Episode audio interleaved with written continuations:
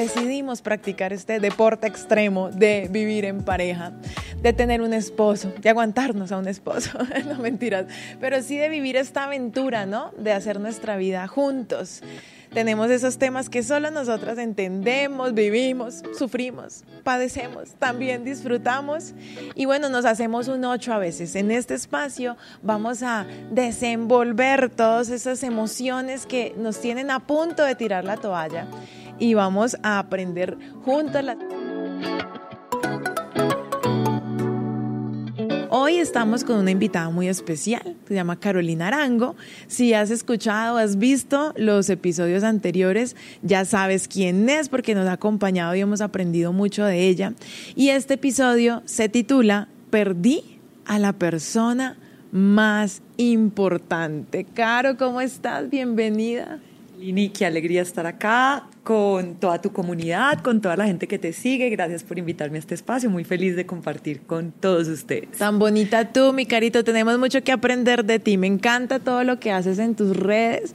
Las invito también a que sigan. Arroba soy Carolina Arango.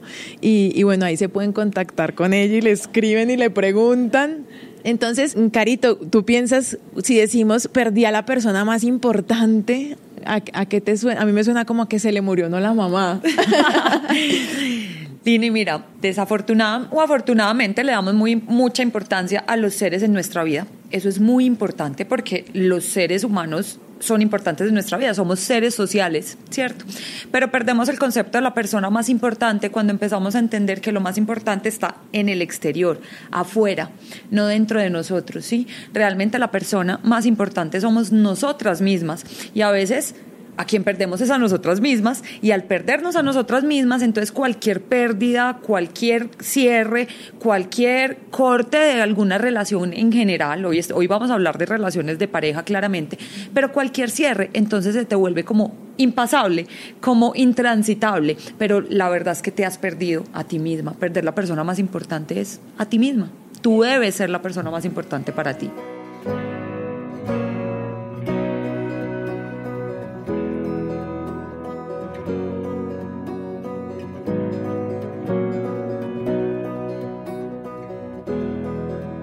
En el hogar, ¿sí? como digo, las que hacemos este deporte extremo de estar casadas y las que tienen hijos, ¿quién debe ser el más importante de la casa? Mira, es que cuando uno decide hacer equipo, los más importantes son todos los integrantes, ¿cierto? Pero resulta que pasa mucho, la mayoría de veces las personas buscan terapia de pareja. La verdad, yo les recomiendo siempre que hagan terapia personal, porque es que al, no, al no conocerse a sí mismas se terminan perdiendo, entonces terminan delegando la importancia en otra persona.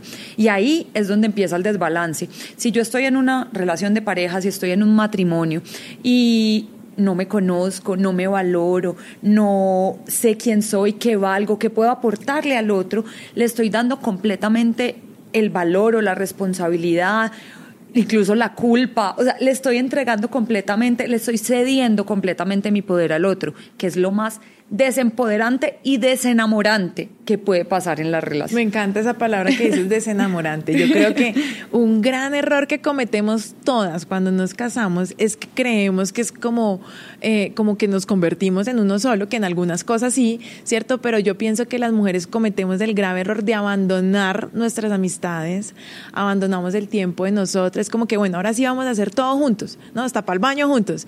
Y resulta que el hombre no hace eso normalmente, ¿no? comúnmente. El tipo sigue yéndose a jugar fútbol, él sigue yendo a visitar a su mamá, él sigue, ¿no? Hablando con sus amigos, teniendo como su espacio. Y uno siente que entonces su amor no es correspondido porque el otro no se desborda en ese amor. ¿Hasta dónde sí, hasta dónde no? ¿Tú qué piensas? Lo primero es que los seres humanos, hombres y mujeres, pensamos muy diferente. Yo me he dedicado a, a estudiar eso y pues pensamos que hombres y mujeres pensamos igual, no. Los hombres son completamente simples, ¿sí? Nosotros tenemos más hormonas, entonces tenemos más emociones. Y al pasar por todo eso, obviamente, pues nos complicamos la vida un poquito más. Pero entonces lo que tú dices es súper importante. Claro, ellos siguen su vida normal, nosotros creemos que es que hacemos una relación y eso no pasa.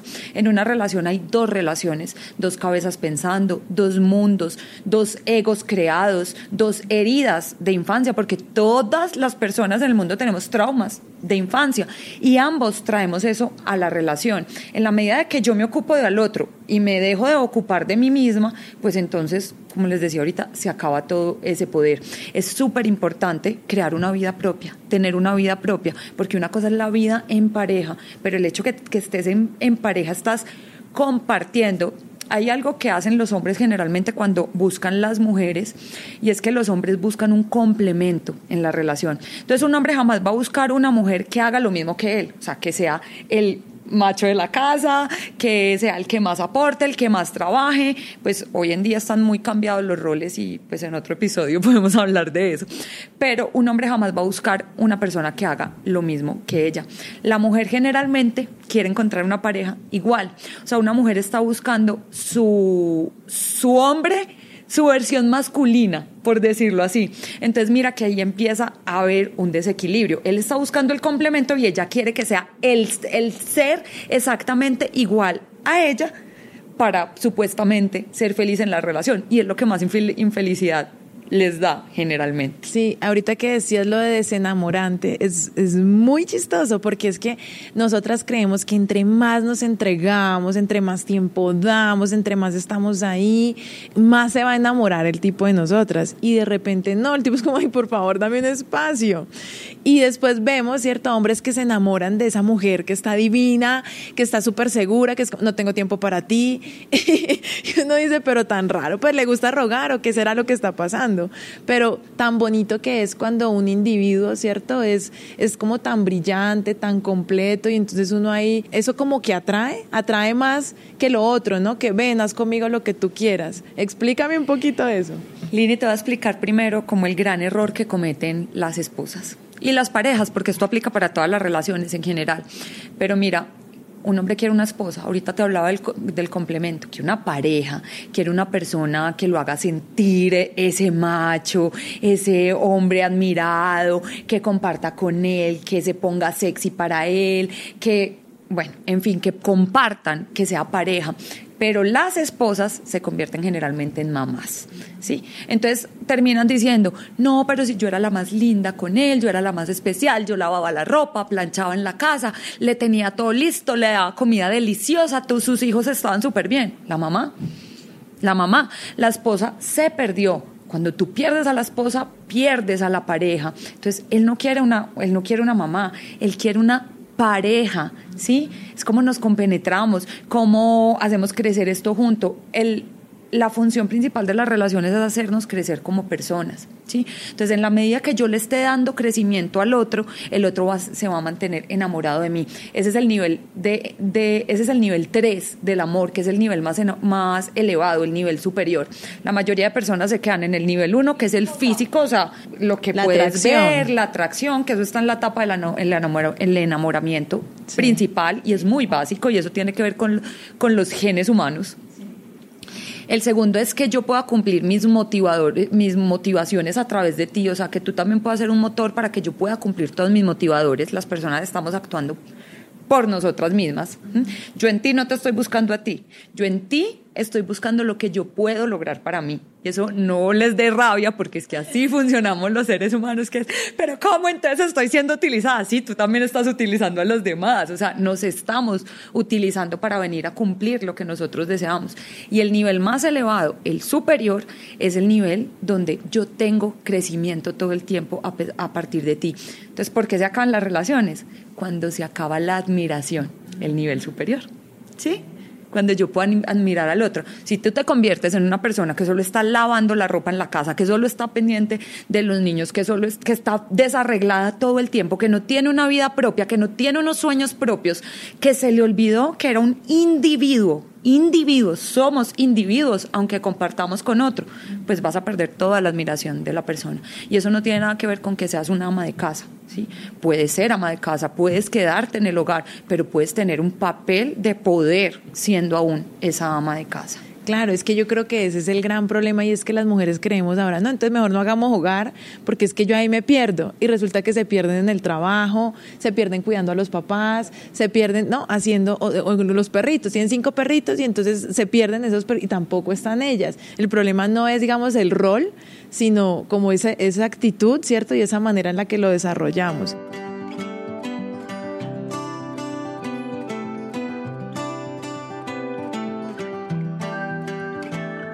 Bueno, imagínate que una seguidora me escribía hace poquito textualmente, ¿no? Lo, lo escribí y dice, trabajo con mi esposo en un negocio que es el sueño de él, no mío.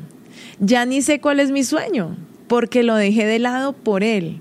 Mi esposo es el que dice para dónde vamos y qué decisiones tomamos. Antes mis sueños, mira, esto es impresionante. Antes mis sueños eran sobre mis hijos y sacarlos adelante. Pero ahora que están grandes, me pregunto cuál es mi sueño y no tengo respuesta. Ni siquiera inventada. Ah, imagínate, ¿qué, qué podríamos decir? ¿Qué pasó ahí? ¿Y cómo sale esta mujer también de ahí? Mira, Lini, acabo de, salir de uno de mis cursos y una mujer tenía una situación muy similar y encontramos cosas súper lindas. Y te voy a decir que eso tiene que ver con la seguridad personal. Cuando tú no tienes seguridad en ti misma, entonces tú empiezas a ver qué te pueden ofrecer los otros. ¿Por qué? Porque tú empiezas a ver que los otros te van a dar un respaldo. Si es el sueño de él, el negocio de él, y nos equivocamos, es de él, no es conmigo. Le tenemos tanto miedo a, equivocarnos o a intentar cosas o a hacer cosas que nos paralizamos. Entonces yo mejor me pego de otro y que el otro se chupe mi energía. No importa cuánto eso me sacrifique a mí, me sacrifique a mí como persona. Y mira que en lo que estás diciendo, estás hablando, ella habla de sueños. Su sueño era criar a sus hijos. O sea, todo es para los demás. Eso realmente no es un sueño personal, ¿sí? Muy bacano el sueño, o sea, muy lindo querer ser mamá, querer sacar mis hijos adelante, pero ¿qué quiero ser yo como persona? ¿Qué puedo lograr? Y mira, los sueños personales, los sueños en la vida y el propósito de vida son la base de la motivación diaria del ser humano. Tú te vas a levantar de tu cama feliz, con ganas, con motivación, cuando tú tengas algo por qué levantarte y para qué levantarte.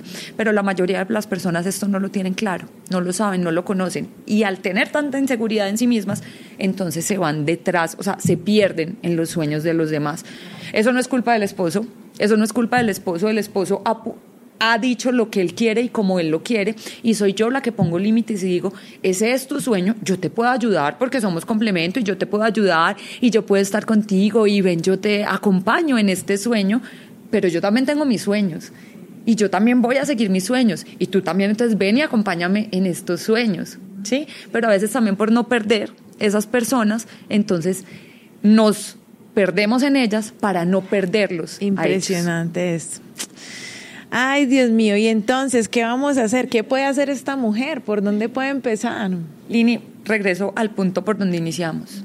Trabajar en ella, hacer terapia personal, buscar hoy. Hoy hay muchísimas cosas, obviamente si quieres estar conmigo en mi curso, pues te invito, pero hoy hay muchísimas herramientas para poder empezar a trabajar en uno mismo, pero el trabajo personal es supremamente importante. Mira, la mayoría de personas, descubrir de dónde vienen esas inseguridades significa tocar el pasado significa tocar heridas del pasado. Y muchas personas pues no quieren ir allá y no quieren entender qué fue lo que pasó porque eso duele, eso va a doler un ratico, ¿sí? Vas a despertar unas cosas que a ti en algún momento te generaron dolor, sufrimiento, pero hasta que tú no logras cambiar eso, no vas a dejar de sufrir para siempre. ¿sí? ¿Cuánto sufre una persona que no puede ser ella misma? ¿Cuánto sufre una persona que no tiene vida propia? ¿Cuánto sufre una persona que está viviendo el sueño ajeno? Sufres todo el tiempo, estás mal todo el tiempo porque, no tienes una motivación personal.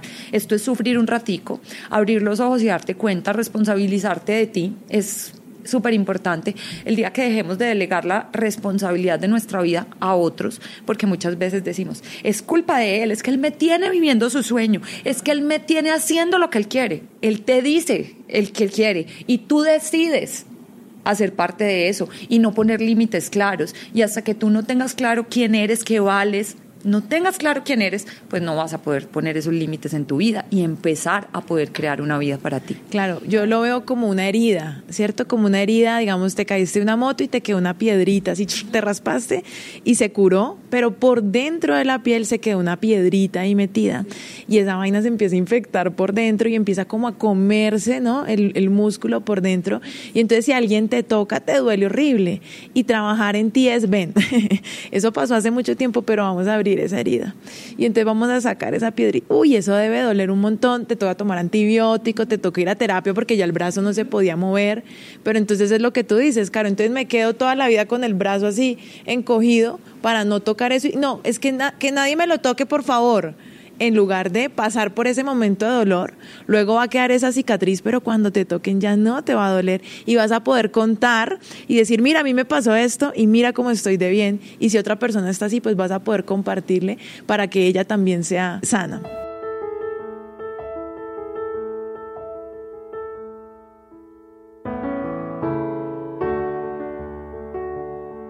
Compártenos, por favor, no sé si son muchos, cinco tips, ¿sí?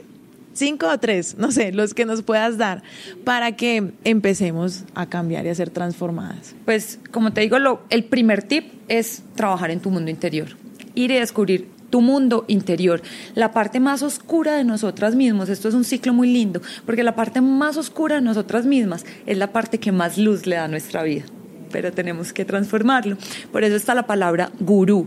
Gu Luz, ru, oscuridad, la luz que va después de la oscuridad, ¿sí? Y yo soy mi propia gurú, yo ilumino esa oscuridad que ha habido en mi vida, entonces trabajar en mi interior. Lo segundo es elevar tu autoestima. Mira, la mayoría de personas creen que la autoestima es mirarse al espejo, tomarse una selfie y decir, ay, cómo estoy de linda. No, eso no es la autoestima. La autoestima es que tú sepas que tienes la capacidad de pasar por cualquier cosa y transformar cualquier situación. A mí, hoy me está doliendo esto, esto no me está pareciendo tan chévere. Yo tengo la capacidad de buscar la información, las herramientas para transformar esto en algo distinto. Y ahí tu, autoestima se empieza a, elevar. Cuando tú empiezas a ver que tú efectivamente puedes empezar a hacer cambios, que tú empiezas a avanzar, que tu vida empieza a parecer diferente a lo que no te está gustando tanto, empiezas a avanzar. Y eso al mismo tiempo eleva tu autoconfianza, la confianza en ti mismo. Empiezas a creer en ti, crear una vida propia, dejar de tener una vida para los demás. Crear una vida personal es súper importante, Lini. Y yo creo que este es un tip que ahonda demasiado. Mira, cuando yo les hablo a las mujeres y a las personas, pues en general, les digo, trabajar en tu mundo mental, físico y emocional es súper importante. Y aquí pues van tres tips juntos, o sea, para que terminemos esos cinco, te voy a decir, en tu mundo mental necesitas descubrir las creencias, los pensamientos que están ahí que no te dejan avanzar, que te mantienen estancadas en lo mismo, pensando negativamente de ti. Al día tenemos alrededor de 70 mil pensamientos saboteándonos y le respondemos con un pensamiento que sabotea el pensamiento. Vivimos en una cadena de pensamientos que nos tienen en espirales descendentes cuando nosotros no entendemos lo que hay en nuestra mente. En nuestro mundo físico, las personas creen que tener hábitos de calidad, y yo me refiero a hábitos de vida porque las personas creen que solo es alimentación y ejercicio, ¿sí?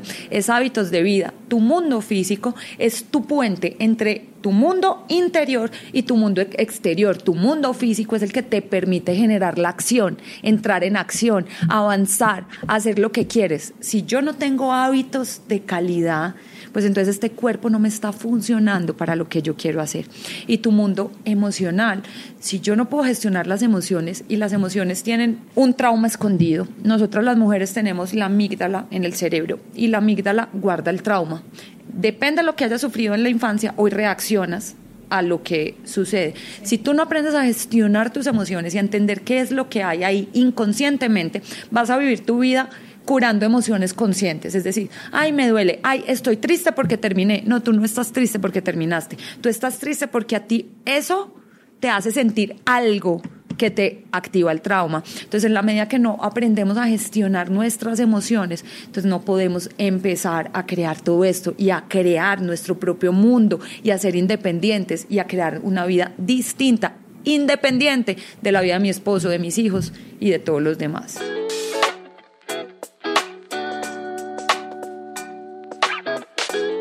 Bueno, pues entonces hasta aquí va este episodio, Caro. Muchas gracias por acompañarnos creo que hay mucho trabajo por hacer. Ahora no nos vamos a agobiar a decir, ay Dios mío, y ahora yo cómo empiezo, entonces tengo que hacer todo esto al mismo tiempo. No, tranquila, tú respira, tranquilita.